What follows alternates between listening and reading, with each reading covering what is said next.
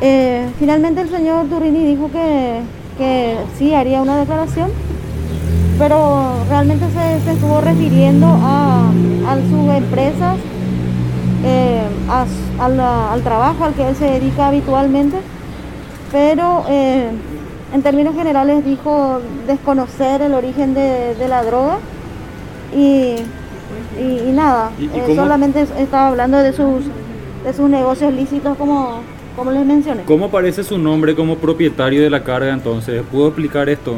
Eh, en primer lugar, él no es el propietario de la carga de acuerdo a lo que nosotros manejamos, sino él está sindicado como, como intermediario. Pero toda esa parte ya expliqué ayer, eh, cómo se lo vincula, cómo empezamos la causa.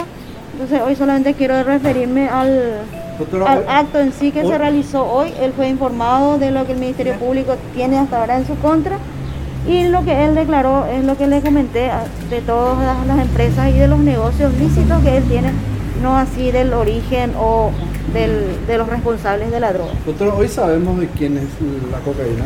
No tengo idea todavía de eso, pero tengo muchas eh, muchos nombres más que investigar. Eso es lo que puedo decir en este momento. Rini fue imputado ya en este momento también va a ser imputado. ¿Por qué tipo de derechos punibles, doctor? Eh, por tenencia, porque para nosotros sí hubo tenencia y sí hubo autos preparativos para, la, para el tráfico internacional de esta sustancia.